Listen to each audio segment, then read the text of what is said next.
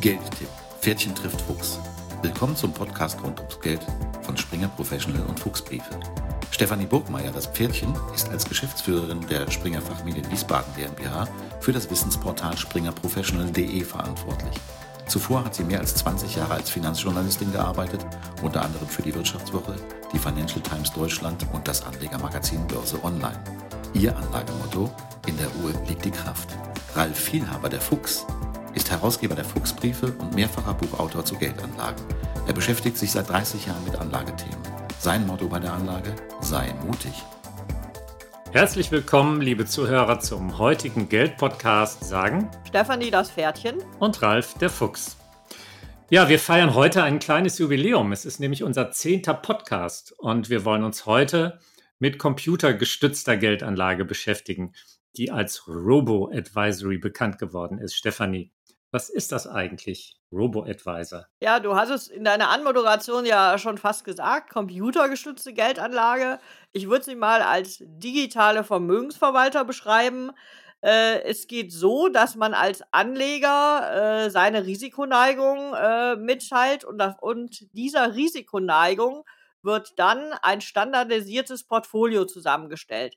Also das ist kein individuelles Portfolio, sondern ein standardisiertes Portfolio, was von einem Computer oder besser einem Algorithmus zusammengestellt wird.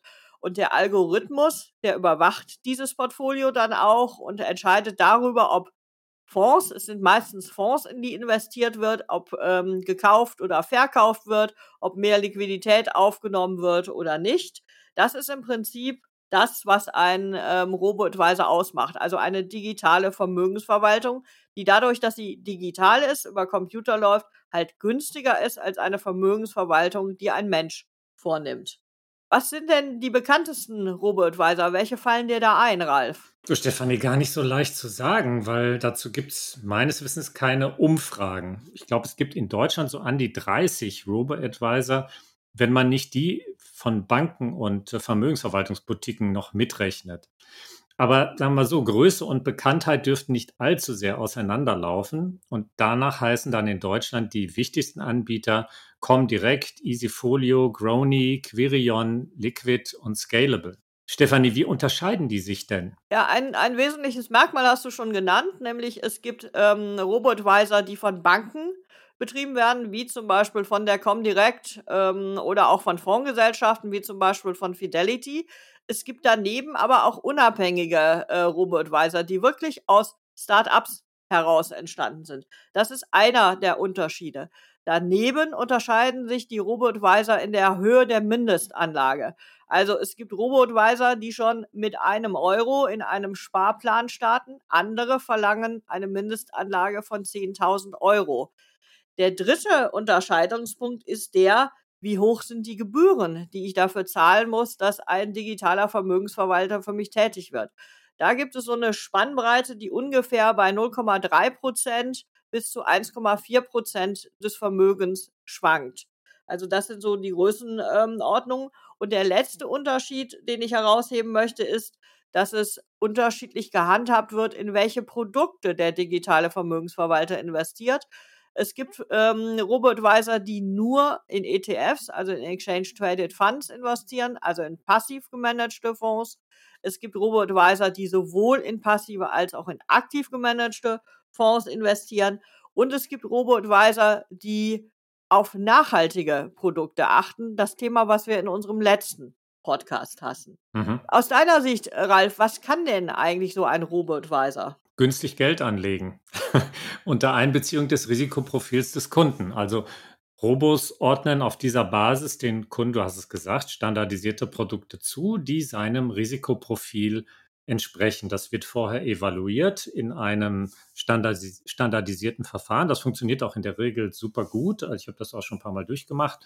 Und ähm, ich würde eher sagen, wichtig ist, was er nicht kann. Er kann eben nicht beraten obwohl das der Name Advisor ja eigentlich unterstellt. Geht aber nicht. Ähm, er baut dir eben dieses Portfolio zusammen auf Basis deines Risikoprofils. Was sind denn die Vor- und Nachteile, Stefanie, von so einem Robo? Du hast recht. Eigentlich müssten wir den Robo-Advisor in Robo-Investor äh, umbenennen, weil äh, beraten tut er nicht oder nur in Ausnahmefällen. Also man kann die Leistung der Beratung bei einzelnen äh, Robos dazu buchen. Dann zahlt man aber natürlich auch mehr. Und äh, das ist sozusagen einer der Vorteile, die den Robos ansonsten mitbringen, dass sie nämlich relativ kostengünstig eine Vermögensverwaltung anbieten. Also kostengünstiger als die menschliche Vermögensverwaltung auf jeden Fall. Ähm, und ähm, es ist halt so, dass das Risikoprofil wirklich sich in dem Portfolio abbildet. Also wenn man das ähm, selber macht und wenig Erfahrung hat, dann passiert es ja häufig, dass man zwar eine Idee von seinem Risikoprofil hat, aber dann doch in risikoreichere ähm, Investments geht, als es eigentlich dem eigenen Risikoprofil entspricht. Das verhindert der Robo-Advisor. Die Nachteile ähm, sehe ich eben darin, das hast du gesagt, es gibt keine Beratung und ähm, die Portfolios sind nicht individuell, sie sind halt standardisiert. Also ähm, es gibt einzelne äh, Advisor, die mittlerweile bis zu 30 verschiedene Strategien haben. Das ist schon sehr, sehr viel. Aber trotzdem äh, ist mit 30 äh, Strategien nicht die gesamte Bandbreite der persönlichen Risikovorferenz abdeckbar.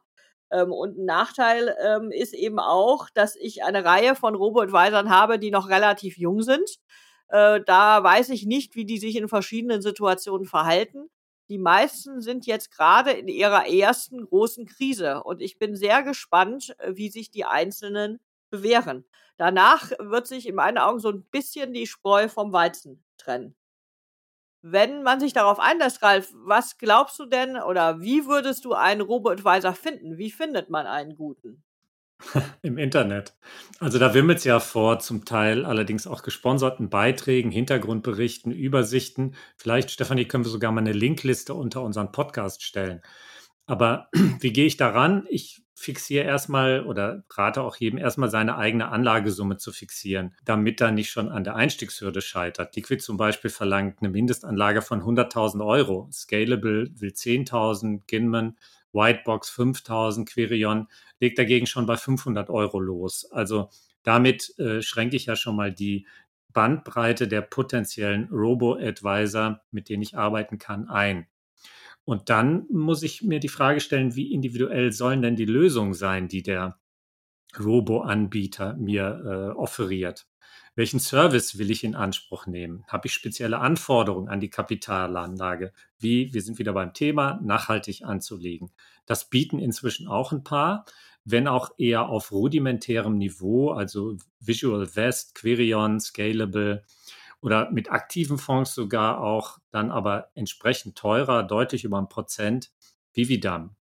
Ähm, dann kann ich mich fragen, will ich eine Steueroptimierung? Das bieten auch einige an, Ginman, Evergreen beispielsweise. Oder wie wichtig sind mir niedrige Kosten? Ja, du hast es ja angesprochen, das beginnt ja sehr weit unten. Da kann ich äh, dann schauen auf Raisin, Whitebox, Grony, die haben so Gebühren im 0,30er Bereich. Das ist dann schon eher der untere Rand. Ich kann mich fragen, will ich einen Sparplan mit dem Robo-Advisor umsetzen? Das bieten auch ein paar. Quirion, Oscar, Visual Vest, Whitebox, Ginman. Gibt noch andere, die das anbieten. Oder will ich vielleicht auch die Anlagestrategie eines speziellen Vermögensverwalters umsetzen? Denn inzwischen unterhält ja fast jede Privatbank und Anlageboutique so ein Robo. Und äh, vor allem mittlere und Kleinanleger will man damit erreichen denen werden dann die standardisierten hauseigenen Produkte über den Robo verkauft, eben auch angepasst auf das standardisierte Risikoprofil des Kunden. Und ich kann mich auch fragen, will ich eine möglichst breite Strategieauswahl? Du hast ja schon davon gesprochen. Also ich habe ja Quirion im Blick. Die haben sowas um die 21, sagen sie, glaube ich, wissenschaftlich basierte Strategien.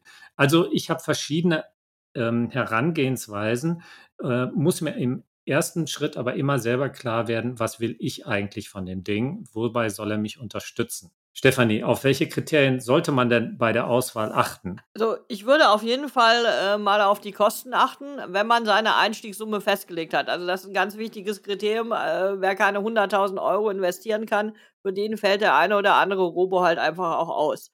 Und bei den Kosten, äh, wie gesagt, ähm, fängt das bei 0,3 Prozent ungefähr an. Geht rauf bis 1,4 Prozent. Ähm, da kann man halt eben, sollte man eher am unteren Rande, äh, Rande natürlich bleiben. Daneben würde ich halt schauen, ähm, wie viele Strategien sind hinterlegt. Äh, du hast angesprochen, dass bei Quirion äh, 20 Strategien äh, hinterlegt sind oder 21. Äh, bei anderen sind es gerade drei oder fünf. Da muss man eben schauen, fühlt mich, man sich damit wohl? Bildet das sozusagen das eigene ähm, Anlegen auch ab oder braucht man da eine größere Differenzierung? Daneben würde ich auch darauf achten, wie viele Produkte füllen diese Strategie. Also versucht man diese Strategie mit 200 Produkten ähm, abzubilden, dann wäre mir das zu wenig. Also man muss schon die ganze oder eine große Bandbreite an ETFs oder Fonds zur Verfügung haben, um eben auch die Strategien entsprechend zu füllen.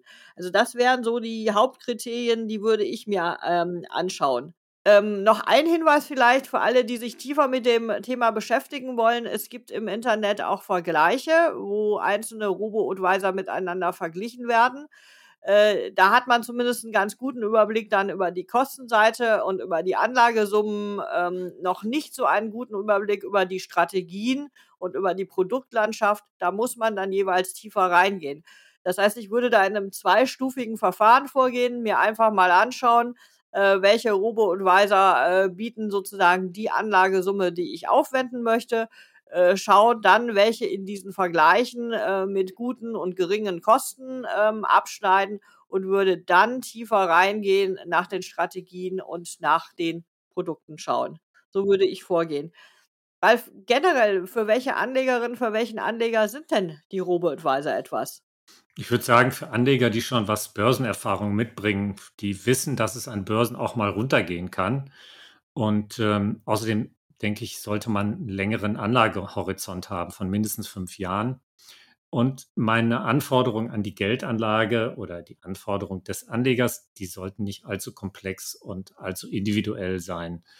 Und man sollte sich eben keine Vermögensberatung erwarten, sondern eine kostengünstige Vermögensverwaltung, sofern man nicht bei den Robos von Banken landet, ähm, die aber auch dann durchaus hohe Gebühren für standardisiertes Robo-Advisory verlangen. Stefanie, für wen ist denn dann umgekehrt gefragt so ein Robo-Advisor nix?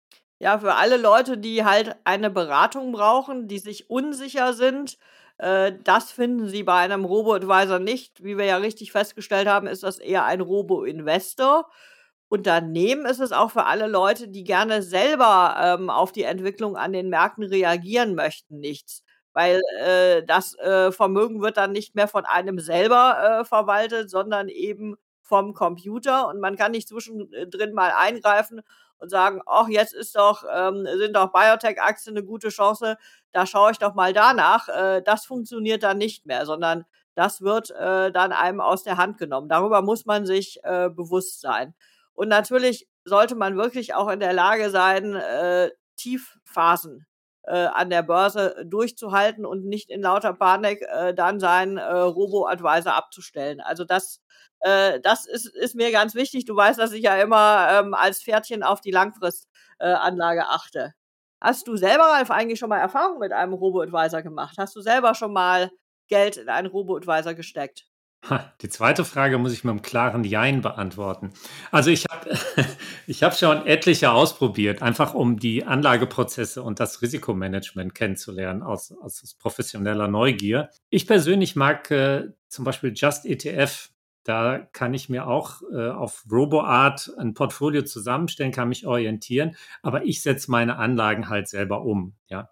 Äh, wie machst du das denn, Stefanie? Ja, wie du, ich muss es natürlich oder ich muss es natürlich ausprobieren, klar.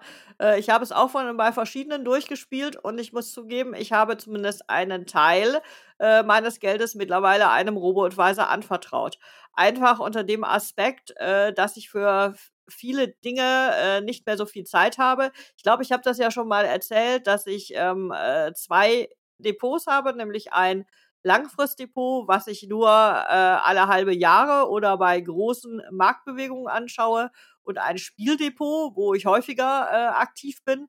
Und daneben habe ich jetzt seit zwei, drei Jahren noch eins, ähm, was eher einem Langfristcharakter entspricht, was von einem Robo-Advisor verwaltet wird. Ehrlich gestanden wollte ich damit mal ausprobieren, äh, wie sich ein Robo-Advisor äh, in schwierigen Marktphasen verhält. Und ich kann nur sagen, bislang bin ich damit ganz zufrieden, was sie da gemacht haben. Also ähm, das äh, kann sich ganz gut sehen lassen. Noch sind wir nicht am Ende äh, dieser schwierigen Phase an den Märkten. Ich bin eher gespannt, am Anfang. ob das so bleibt. Ja, ja. Eher am. Anfang, genau, genau richtig. Welche Alternativen siehst du denn, Ralf, äh, wenn man nicht mit einem Robo-Advisor arbeiten möchte? Was kann man denn als Alternative sich nehmen oder ähm, investieren?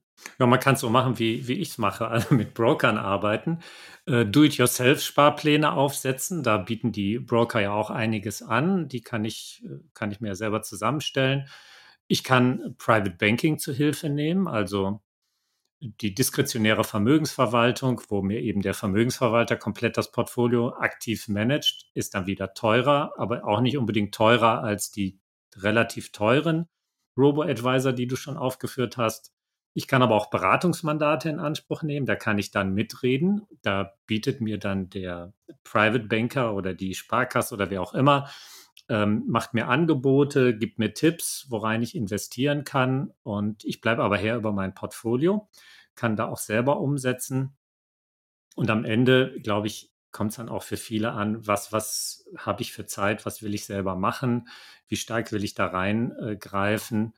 Und ähm, spannend ist natürlich auch immer, wie sieht es denn mit der Performance aus? Ja, du hast schon gesagt, die, die Robos machen das ganz ordentlich. Wenn ich jetzt einfach Lust habe, an der Börse rumzuspielen, dann äh, kann ich da natürlich meine eigenen Depots führen. Ob das immer unbedingt besser ist als das, ähm, was mir der Robo bietet, ist ja dann nochmal eine ganz andere Frage. Ähm, am Ende, wie viel kann ich denn sparen, so über den Daumen, wenn ich den Robo nutze?